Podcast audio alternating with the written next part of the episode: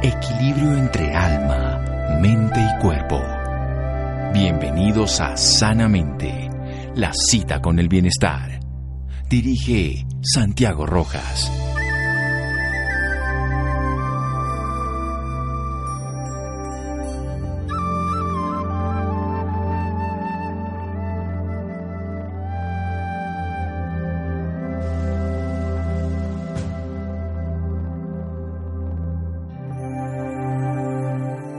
De muchas parejas se confunden la comodidad con el amor. Blado.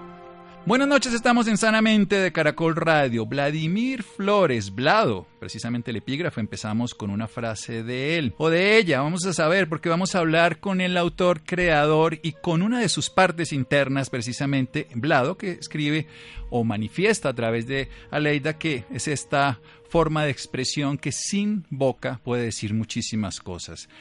Vladimir Flores Blado, en 1986 empieza su carrera periodística en el Diario La República y ha publicado sus trabajos en El Nuevo Siglo, El País, El Espectador, El Tiempo, en las revistas Consigna, Cromos, Credencial y Diners y desde el 94 es caricaturista de Semana, publicación de la cual fue también editor de informática durante hace varios años. En los últimos 20 años, presidente, porque ya se cumplieron, aparece Aleida. Es una mujer una mujer que nos expresa muchas formas de las relaciones hombre-mujer. Y eso quiero hablar. Hoy en día que la mujer ha, generado un rol en la sociedad mucho más importante, no digo el que debería tener, todavía le falta, pero es un cambio, una transformación. Y quiero que desde la visión del hombre blado y desde la visión de la mujer Aleida, que está en el hombre blado, podamos charlar un poco al respecto a propósito de sus 20 años. Blado, buenas noches, gracias por acompañarnos. Buenas noches, doctor Rojas, me alegra mucho oírlo y estar aquí en Sanamente en esta que siento como mi casa. Sí, aquí lo hemos tenido en otras oportunidades. ¿Quién es Aleida?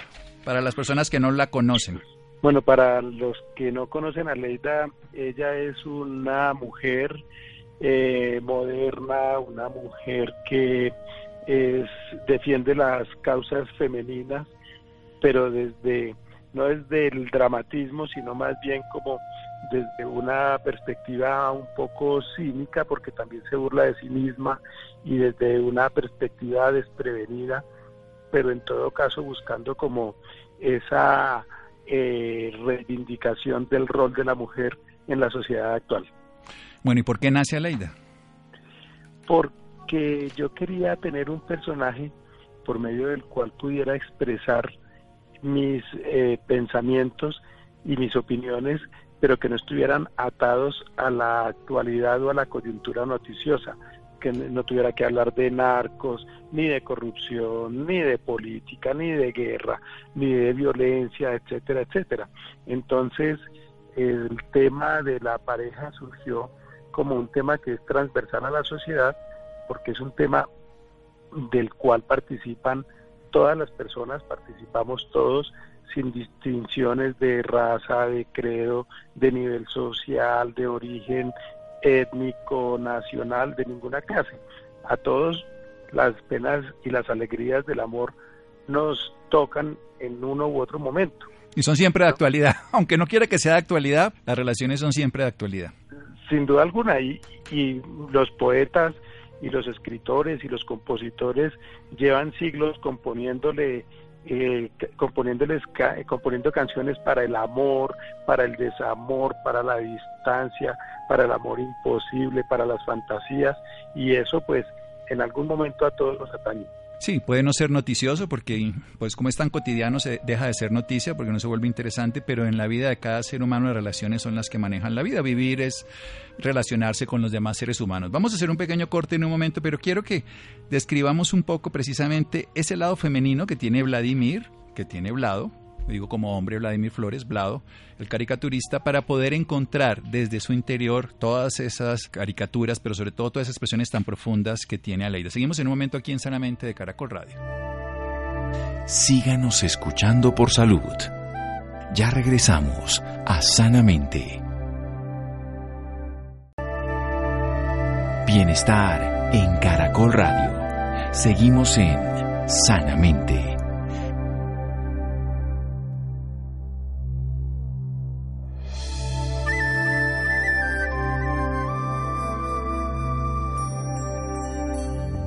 Seguimos en Sanamente de Caracol Radio. Nuestro invitado de hoy, Blado, caricaturistas, 20 años de la creación de la mujer Aleida, que sale en semana, una mujer moderna que generando una forma de expresar lo que son las relaciones de pareja, lo que es transversal a la sociedad, que todos lo tenemos, que todos lo vivimos, lo sufrimos y por supuesto también lo disfrutamos a través de la idea expresa su lado femenino. ¿Dónde está ese lado femenino de Blado? Pues yo creo que ese lado femenino lo tenemos todos los hombres, sino que en estas sociedades en las que hemos crecido, de muchas maneras tratan de impedirnos que dejemos salir esa feminidad y que podamos ser tiernos, frágiles, eh, cursis, etcétera, que se supone que son eh, cualidades que solamente se les ven bien a las mujeres. Entonces yo siempre desde pequeño me he revelado con eso, me he revelado contra eso más bien, porque yo creo que somos una integridad, somos seres integrales y así como hay mujeres que hacen y cumplen funciones y roles que se supone que son exclusivos de los hombres, no pasa nada si los hombres también cumplimos roles que supuestamente por esas deformaciones culturales deberían estar destinados exclusivamente a las mujeres. Entonces yo no me yo no dejo de sentir, a mí me gusta expresar los sentimientos, la tristeza, llorar cuando hay que llorar, ser cursi cuando toca ser cursi, ser eh, todo lo que toque ser sin que eso vaya ni contra mi integridad como hombre, como macho, sin que eso afecte mi condición eh, sexual de ninguna manera, ni me acompleje en ninguna circunstancia. Sí, es una de las cosas más difíciles porque los machos no lloran, nos enseñaron, pero afortunadamente eso ha ido cambiando y yo creo que Aleida es una de esas grandes demostraciones de cómo podemos desarrollar nuestro lado femenino. Mi papá estoy seguro que nunca cambió un pañal, estoy seguro que muchos hombres de la misma época jamás lo hicieron, jamás hicieron cosas que pueden estar hoy dentro de cualquiera de las parejas de los hombres que lo hacen de una manera natural. Hablemos un poco precisamente cómo, cómo ha visto usted la transformación desde la visión femenina que ha ocurrido desde finales del siglo pasado, donde usted empieza con la a lo que va ocurriendo en estos dos primeros decenios de este siglo? Bueno, pues eh, yo creo que eh, en estos 20 años sí ha habido unos avances, unos progresos en ciertas eh, en ciertos frentes, aunque también pues sigue habiendo unos vacíos muy grandes, las diferencias de remuneración profesional son muy distintas hoy en día cuando comparamos a un hombre y a una mujer que desempeñan cargos similares en compañías equivalentes o inclusive en una misma compañía. Entonces, eh, pues todavía hay muchas asignaturas pendientes.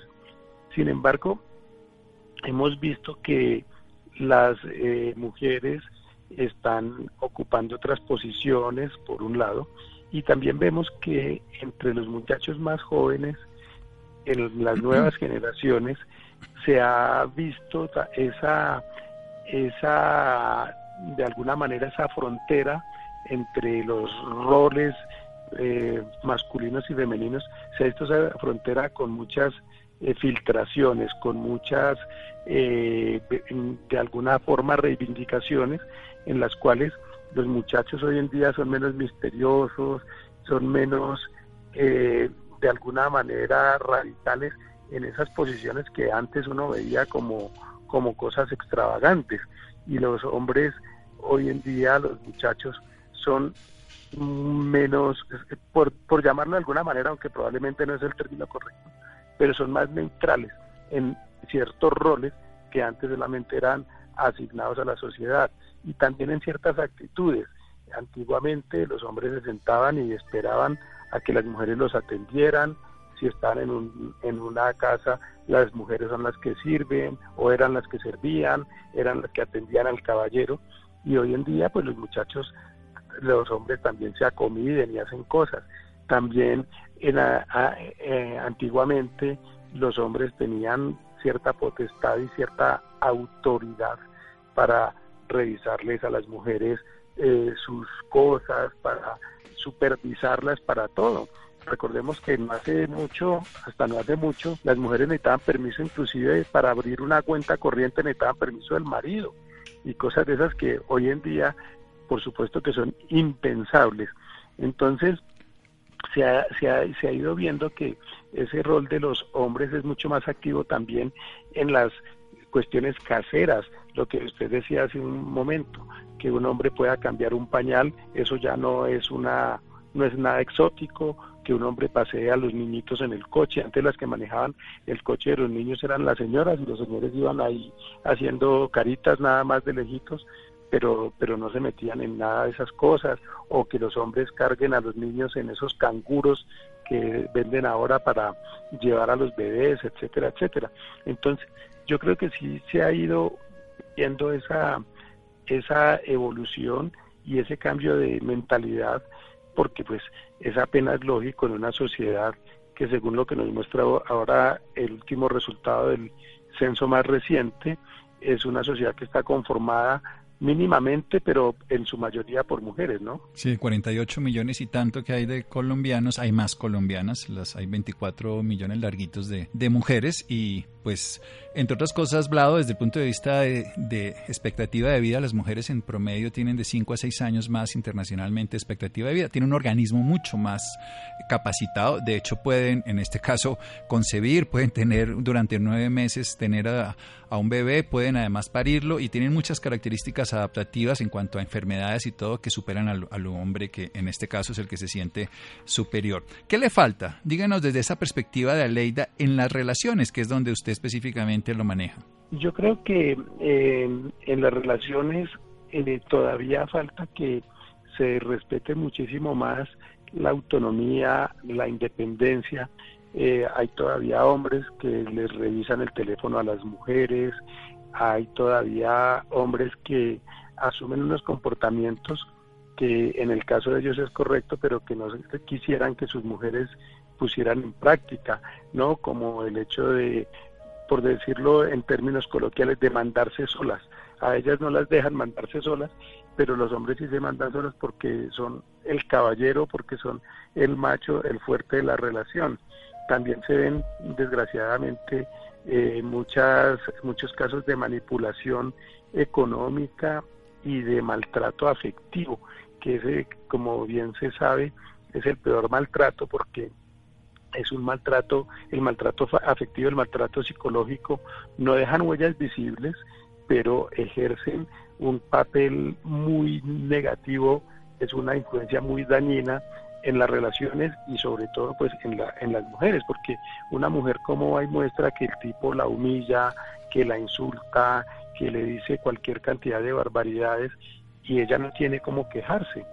Yo he conocido casos que van inclusive más allá de hombres que golpean a sus mujeres hoy en día en el siglo XXI y, y, les dicen y ella les dice te voy a denunciar y el tipo dice eh, no puedes denunciarme porque yo sé dónde pegarte para que no te queden morados y cosas de esas no entonces es una es una situación en la que en nuestro país todavía hay mucha violencia verbal, violencia psicológica y mucha violencia física.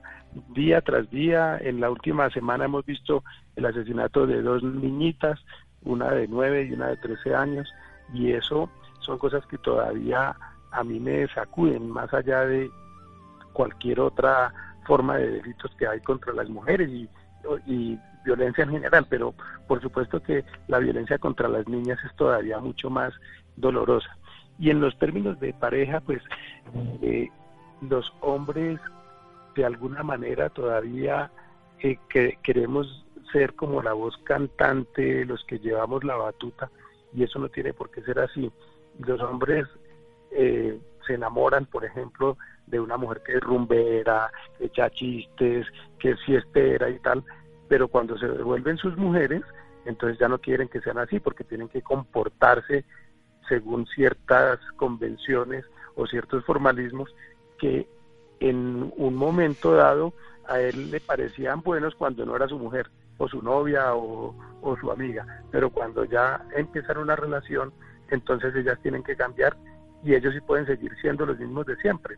Eso, esa falta de equidad no, no, no tiene cabida en el mundo de hoy. Sí, que se pongan escotes muy bien cuando son las que vamos a conquistar, pero que después se los quiten cuando sea la pareja. Eso no tiene sentido. Esa es una ridiculez que aún persiste en muchos machos. Vamos a hacer un pequeño corte aquí en Sanamente de Caracol Radio.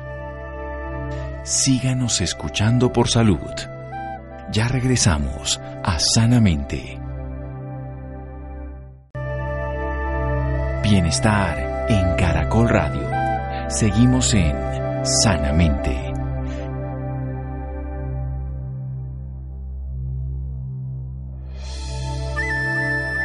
Seguimos en Sanamente de Caracol Radio. Vladimir Flores Blado, autor de una docena de libros, participado en muchos de la redacción de libros de periodismo también, es director de Un Pasquín, este es un periódico político que fundó en el 2005, hizo estudios de diseño publicitario en Bogotá y de diseño gráfico en Holanda, ha dictado conferencias y ha participado en muestras de caricatura en Colombia, España, Alemania, Estados Unidos, México, Panamá, Ecuador, Venezuela y Francia. Hoy nos acompaña a propósito de los 20 años de Aleida, contándonos esa visión desde un hombre, cómo una mujer podría afrontar las relaciones de pareja, algo cotidiano a todos los seres humanos. Y nos dice que esa frontera se ha diluido, sobre todo con los millennials, donde ya se reivindican las condiciones naturales de la mujer. Sin embargo, falta mucho. Falta mucho porque aún no tienen autonomía en las relaciones, independencia, no se pueden, como se diría popularmente, mandarse solas.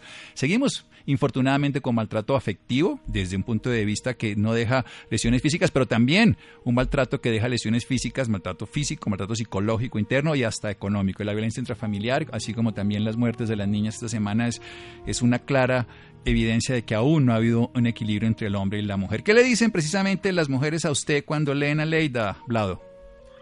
Bueno, eso es una cosa muy simpática porque eh, hay mujeres que mm, definitivamente, más allá de que tengan unas posiciones eh, políticas parecidas a las mías en cuanto a personajes del Congreso, del gobierno, etcétera, pueden tener posiciones muy distintas, pero cuando llegamos al tema de Aleida, esas eh, diferencias se borran y surge una complicidad y esa complicidad a mí me gratifica mucho porque yo me encuentro, por ejemplo, hace un mes estuve en Medellín y llegó una señora que tenía un libro de Aleida que eh, es un libro, un libro rojo que se publicó hace como 10 o algo así, en el 97 creo.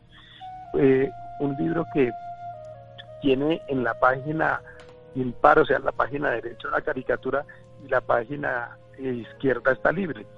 Y es un libro como de 300 o 400 páginas. Pues esta señora en las páginas libres recortaba las caricaturas o las recorta la revista Semana y las va pegando. Entonces convirtió una, en un álbum ese libro, cosa que me pareció maravillosa, ¿no? Y me dice, no, mire, es que yo me leo, es que yo me sé todo, es que tal cosa, ¿no? Y me ha pasado una cosa muy chistosa que hace, cuando empezó a salir a Leida, llegaban, llegaban mujeres jóvenes, relativamente jóvenes, en sus treintas y tal, y me decían, ¿me puedo tomar una foto o me firma esto? Que es que a mí me encanta su trabajo hoy en día aparecen mujeres de 20 o a veces también de 30 y me dicen, ¿me puedo tomar una foto que es que a mi mamá le encanta su trabajo? Cosa, lo cual eh, lo cual habla del paso del tiempo, pero de todas maneras ha, ha habido esos encuentros maravillosos con, con mujeres que dicen, usted dice lo que yo quería decir, pero no he encontrado las palabras, usted, eh, porque es hombre, usted por qué dice esas cosas de mujeres, usted no parece un hombre. Y pues obviamente eh, surge ese esa camaradería y como dije hace un momento esa complicidad que nos que nos que nos acerca, que nos acerca mucho. Y yo creo que también eso me ha servido mucho eh, con correos que me mandan, con mails, etcétera, que mensajes que me hacen llegar que me sirven de retroalimentación, porque a veces hay temas que no toco, hay temas a los que no me acerco.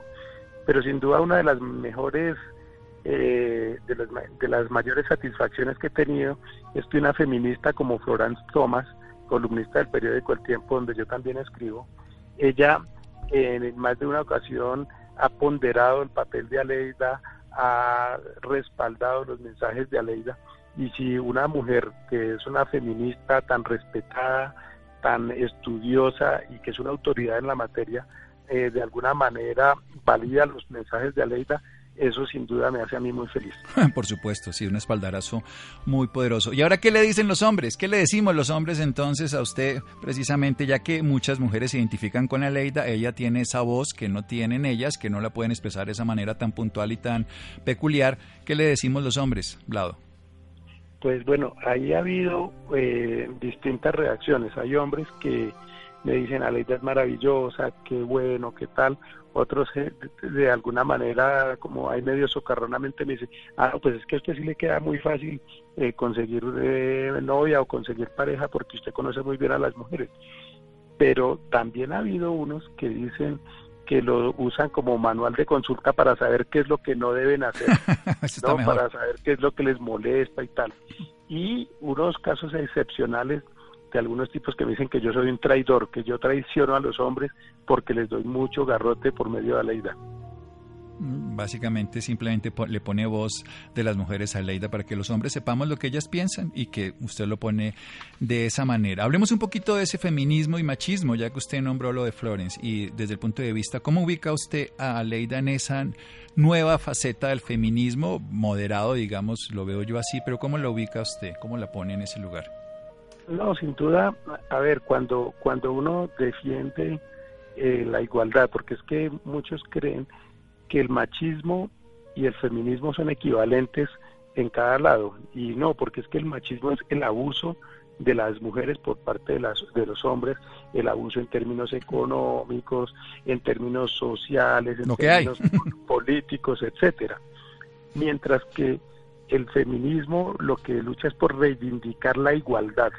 El feminismo no tiene que ver con dominar al hombre, ni con desaparecerlo, ni con abusar de, del, sexo masculino de ninguna manera, sino que si uno lee con cuidado, por ejemplo, a Florence Thomas, aprende mucho que el feminismo, las feministas pueden eh, reivindicar el goce de la pareja, pueden reivindicar eh, los planes, las complicidades que puede haber entre los hombres, pero reclama todo el tiempo la igualdad la igualdad, la igualdad.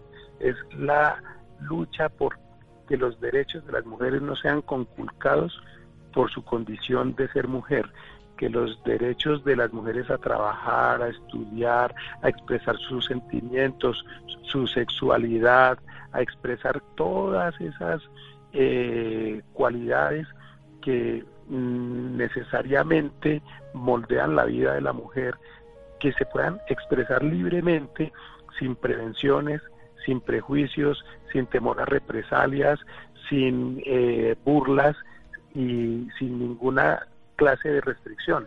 Entonces, en ese sentido, yo he tratado de hacer cierta pedagogía con Aleida para hacerle ver a la sociedad, porque esto no es un mensaje solamente para los hombres, sino para la sociedad en general, que las mujeres son iguales y en muchos casos son mejores que los hombres para muchísimas cosas en los en el terreno administrativo en los terrenos en los temas de planeación en los temas de relaciones interpersonales.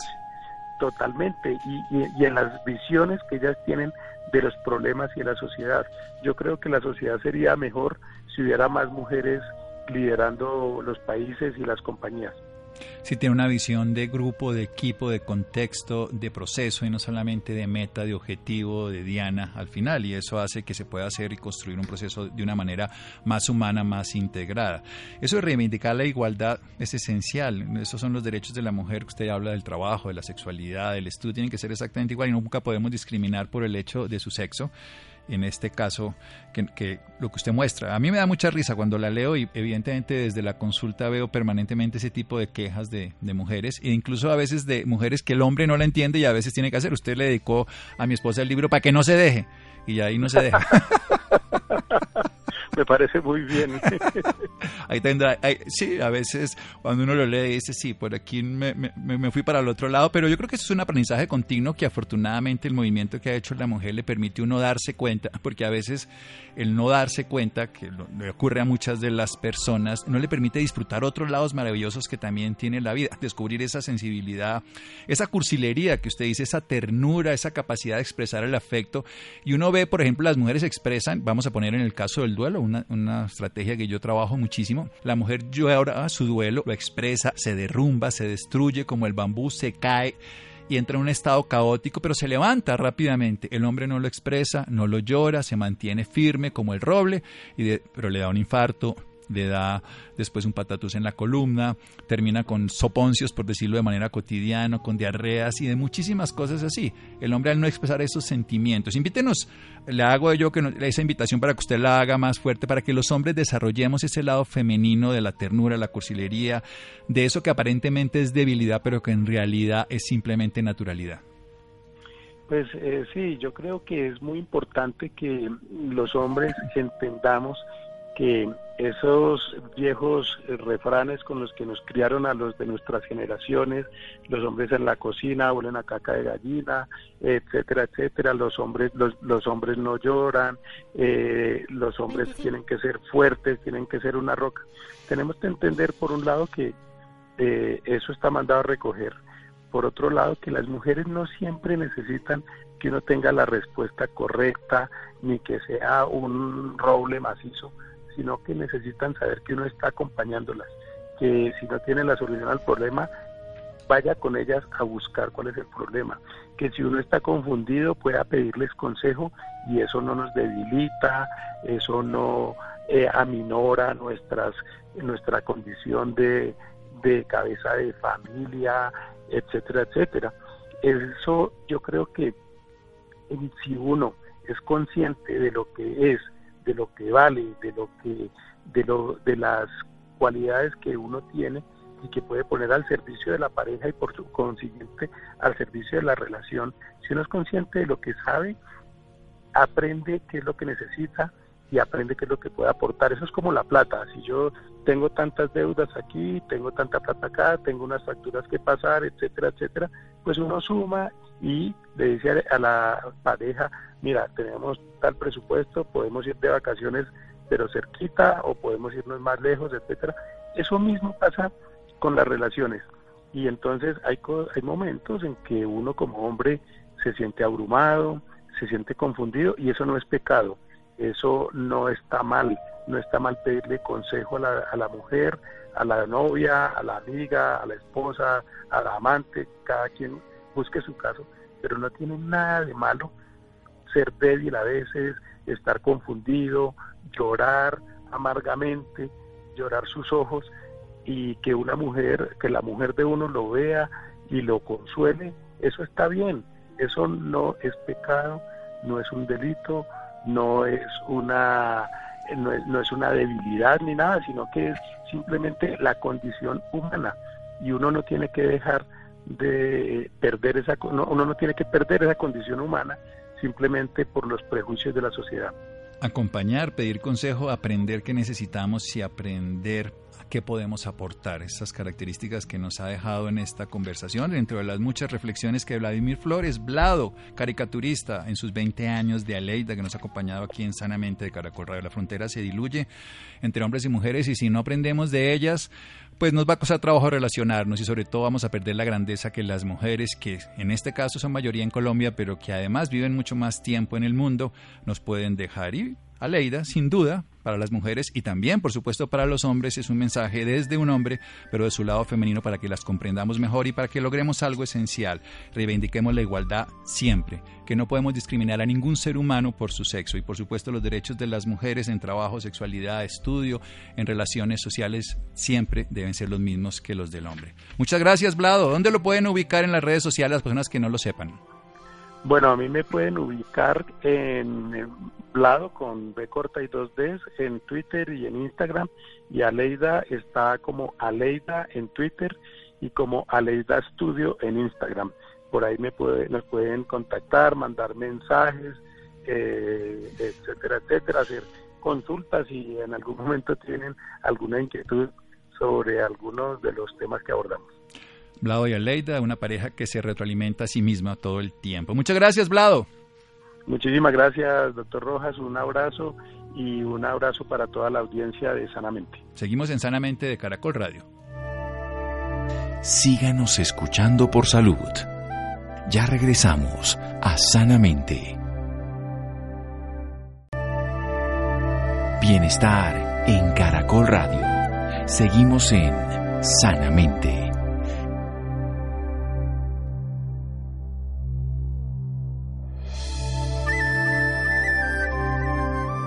Seguimos en Sanamente de Caracol Radio. Dejamos atrás Hablado y a.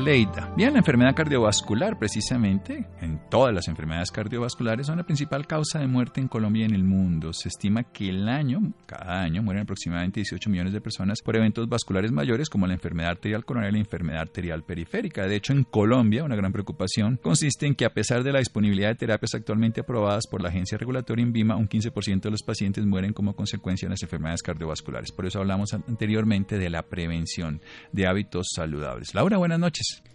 Santiago, muy buenas noches para usted y para todas las personas que nos sintonizan a esta hora. Cada año mueren aproximadamente 18 millones de personas en el mundo por eventos cardiovasculares mayores.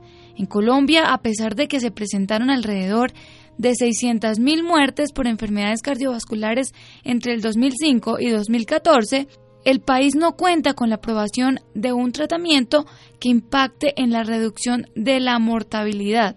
Bueno, y para hablarnos un poco más sobre este tema, nos acompaña el doctor Ricardo Iglesias. Él es médico con diploma de honor de la Universidad de Buenos Aires y cardiólogo universitario de la Universidad del Salvador. También es médico ecocardiografista. Doctor Ricardo Iglesias, muy buenas noches y bienvenidos a la mente de Caracol Radio. Buenas eh, y gracias por esta posibilidad de dar un mensaje saludable a los oyentes. Bueno, doctor, para empezar y contextualizar un poco más a nuestros oyentes, me gustaría que nos hablara sobre las enfermedades cardiovasculares. Muchas gracias por darme esta oportunidad de dar un mensaje saludable a los oyentes. Y eh, con lo que respecta a la pregunta, yo le diría es la primera causa de muerte en Latinoamérica Calcule que es casi el doble de todos los muertos por cáncer, así que ese número es muy fuerte. A nivel mundial también es la primera causa. Y piense usted que por año se están muriendo 450.000 latinoamericanos, que más de la mitad se podía haber prevenido. La, la palabra prevención viene adelantarse a un problema. Y esto es lo que a veces uno habla de accidentes. Los accidentes, yo le diría que son buscados estos accidentes porque una calidad de vida muy alterada va a llevar más tarde o más temprano, inclusive a la mujer, a tener problemas vasculares, coronarios, en las piernas, en los riñones y en la cabeza. Esa es la primera causa de muerte y por eso la importancia. Y la enfermedad de los últimos 100 años sigue siendo la enfermedad aterosclerótica, por el estilo de vida que la gente decide. Tengo entendido que las más eh, fuertes o las más complejas son la enfermedad arterial coronaria y la arterial periférica. ¿Nos puede hablar un poco de estas patologías? La enfermedad es llamada aterosclerosis, que es la producción de placas de acúmulo de grasa en todo el organismo. Algunas veces manifiesta más a través del corazón, con las coronarias, produciendo infarto, angina de pecho o muerte súbita o a nivel cerebral, la manifestación son los accidentes que hacen perder la, motilidad o hacen de una pierna, de un brazo o dejarnos realmente en coma. Y en las piernas es una enfermedad que determina la obstrucción de las piernas, dolores al caminar y el final de, este, de esta historia es la amputación de una pierna, de un pie, de los dedos del pie.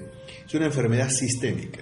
Fíjese usted, si usted tuvo un infarto, tiene siete veces más posibilidades al año o dentro del año de hacer un accidente vascular cerebral. Y si tuvo un accidente cerebrovascular, tiene cuatro veces más posibilidades que dentro del año haga un fenómeno coronario. Y los enfermos de la pierna, cuando usted determina que tiene las piernas con obstrucciones, porque tiene dolores, porque le faltan los pulsos en las piernas, tiene la probabilidad de morirse o hacer una ACV casi 10 veces más. Fíjense ustedes, yo llamo a la, enfermedad de las piernas eh, la tercera olvidada, porque la gente conoce mucho lo que es el accidente vascular cerebral, conoce el infarto, pero el problema de las piernas, bueno, o no le da trascendencia o se limita, pero no tiene conciencia. Y fíjese usted, determinar el problema en las piernas está diciéndonos cuál va a ser su futuro, a nivel cerebral o a nivel coronario. Bueno, ya para finalizar, me gustaría que, que le dijeran a nuestros oyentes varias alternativas efectivas para prevenir esta enfermedad. Eh, hay dos situaciones, un cambio de cabeza y hay medicación. El cambio de cabeza es tratar de ponerle menos sal a la comida. Nosotros hemos hecho trabajos donde eh, la gente pone la sal antes de probar la comida, 40%, y los más jóvenes peor. La sal es un enemigo del organismo. La otra, tratar de caminar, mira lo que digo, media hora por día. La actividad física es un elemento fundamental para, el, para toda la salud cardiovascular. No fumar. Y acá un cigarrillo mata más, aunque no, aunque sea uno. No hay excusas. El humo del cigarrillo no solamente es malo para uno, es malo para los otros. Mantener un peso aceptable. Hay países de Latinoamérica que son increíbles. México es un país donde la gordura es casi Argentina, el 64% está entre obesos y sobrepeso, perdón, sobrepeso, sobrepeso. Latinoamérica es otro problema, mantener el peso, caminar. Y un tema no menor, consumir menos azúcares refinados. Eh, los azúcares refinados son las masitas, las, eh, las masitas, las masitas, los, eh, los postres. Ese azúcar realmente conlleva a la diabetes. Y por último, una vida lo más sana posible en los afectos. Ustedes fíjense, yo comentaba hoy que estar mal en la casa conlleva a infartar a la mujer, tener problemas maritales. Y tener mala relación laboral, o fíjense que el día que más infarta a la gente es el lunes, salvo los lunes de vacaciones. Los lunes de vacaciones, eso lo hemos hecho en Argentina, lo hice yo, y los húngaros de vacaciones se infartan menos los lunes, pero porque esos dos meses. Y yo creo que eso es un tema muy importante, tener un equilibrio intelectual, un equilibrio afectivo, estar con los afectos es sanador, es el medeos que yo les comentaba antes. Y me parece que esta vez se pasa desapercibido, pero el, tema eh, de afectos y el tema de conflictos, duelos, también es un tema, eh, inestabilidad laboral, eh, separaciones, bueno, lo comentábamos, todos esos temas hay que tratar de manejarlos lo más sanamente posible. Eso por el cambio de, cabeza o de estilo de vida. Y el otro hay mucha medicación, que hay que tomarla. La gente no quiere tomar medicamentos pensando que los acerca a la enfermedad, no. Lo que uno tiene que tomar los medicamentos para controlar la presión, o el colesterol, o el azúcar, o un antidepresivo, pues si uno está en un bache, pero es para alejarlo de la enfermedad, es para alejarlo de la muerte, para alejarlo de las complicaciones. Me parece que la gente deja, deja los medicamentos. Y me parece que es un error conceptual. Empieza y la adherencia. Y no solamente es un tema económico, es un tema de cabeza. Porque en países donde los medicamentos son gratis también los dejan. No es un tema económico. Por supuesto que en nuestros países también es un tema económico. Pero estamos hablando de gente económicamente activa y bien que dejan la medicación. También, ya bajé el colesterol, la dejo. No. Ya eh, bajé el azúcar, lo dejo. Ya la presión está bien, la dejo. O son, toma medicación en forma homeopática, poquitito. ¿Qué complicación puede tener eso? O sea, que uno se lo tome... Cuando usted, por ejemplo, deja un medicamento para el colesterol y va a tener un mes y pico de tranquilidad, pero después ya entra en el riesgo cuando empieza a subir. Es decir, y volver a tomar, no, digamos, el riesgo vascular, digamos, baja para el colesterol en mes y medio. Para la presión, dos meses. Para el cigarrillo, cinco años. Para el corazón, ¿eh? para cáncer, diez. Hay todo un proceso. Pero si usted dejó, ese proceso empieza de nuevo, por más que lo empiece a tomar. Hasta que se salga del riesgo son dos meses, un mes. Entonces está entrando en un riesgo muy difícil. Y nosotros vinimos acá, vinimos eh, a Colombia porque apareció una nueva medicación. Nueva. No es algo que ya estaba, que mejoró, cambió la estructura. Hoy apareció una droga que se llama Rivaroxaban, que en muy bajas dosis es un anticoagulante en altas dosis, pero en bajas dosis, junto con la aspirina, baja 40% el riesgo de ACV, 42 para ser exacto. Baja 21% la muerte baja baja la amputación 70%. ¿Qué le quiero decir? Esto es un nuevo esquema. Entonces, ¿qué quiero decir a la gente?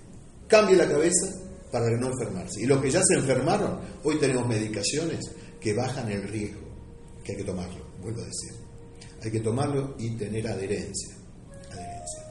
Y esto me parece que, por eso estamos acá, estamos discutiendo, 200, no sé cuántos médicos hay, de toda Latinoamérica discutiendo con invitados extranjeros y demás, qué es esta medicación, cómo funciona, qué hace, porque es una nueva alternativa terapéutica, nueva, nueva. Esto es un nuevo paradigma del tratamiento para pacientes enfermos, ya los que ya tuvieron un infarto, ya lo tuvieron ACV o tuvieron un problema. Cambio de cabeza para la prevención primaria, antes de enfermarse. Pero bueno, me parece que el mensaje más saludable es entender que hoy no sentimos nada, pero si seguimos en una actitud compleja de vida, vamos a pagar el, costo de eso. Me parece que se puede, caminar se puede, creo que eh, no caminando con el celular y hablando por teléfono, sino como el relax. Tomarse los minutos del día para reflexionar. A veces uno, hay un estudio que se llama siesta, español, que tomarse 45 minutos, dormir la siesta o no, lo que nos está dando es ese momento que no tenemos. No estamos preparados para trabajar 12, 14, no estamos preparados. Nuestro organismo tiene, nuestro organismo tiene 100.000 años. El Homo sapiens, si lo ponemos en esta mesa, es igual a nosotros, más peludo, más pelo, pero después igual. Y los mecanismos de protección que tenemos hoy son los mismos de hace 100.000 años. 100.000 años. ¿Qué son? Eh, se comía de vez en cuando, un mamut de vez en cuando, ahora comemos cuatro mamuts y, no, y, vamos caminamos dos metros a la heladera, antes tenían que ir y, se guardaba la energía en, el abdomen. ¿Por qué? Porque venían después la época. Esos mecanismos están igual. Lo que pasa es que ahora todo eso, no comían sal, no había. Entonces nosotros estamos comiendo sal, durmiendo menos de 7 horas, trabajando 12 horas. Entonces lo que hay que replantear es cómo queremos vivir. Y ya no es un tema de muerte, sino cómo queremos llegar a ser ancianos, que ya no sabemos qué edad es anciano. Es un poco el concepto repensar cómo estamos haciendo. Repito, en actitudes y entre ellas también los afectos, cómo manejamos los, problemas. Eh, me parece que ese es el concepto más importante que yo quisiera decir. Repensemos, hablemos, hablemos. Bueno, doctor Ricardo Iglesias, muchísimas gracias por acompañarnos esta noche en Sanamente. No, no, gracias a ustedes y buenas noches. Prevenir, ponerle corazón a la vida, amor, hábitos saludables en cuanto a todo el estilo de vida. Bien, llegamos al final de Sanamente de Caracol Radio con Laura, Ricardo Bedoya, Jessy Rodríguez. Quédense con una voz en el camino con Ley Martín. Caracol piensa en ti. Buenas noches.